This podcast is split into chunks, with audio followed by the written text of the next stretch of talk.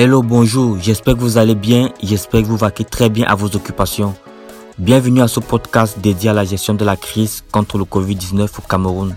Vous savez, depuis janvier 2020, le monde entier fait face à une importante crise sanitaire qui aujourd'hui bouleverse complètement notre manière de vivre, nos habitudes humaines et nos activités à travers le monde.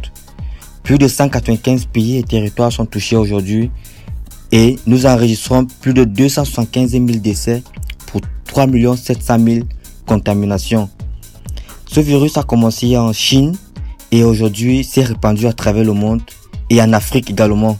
Donc, nos pays africains aujourd'hui sont en train d'élaborer des plans de riposte, tous vraiment intéressants, chacun selon les réalités locales et surtout selon le taux de pénétration de la pandémie dans chaque pays.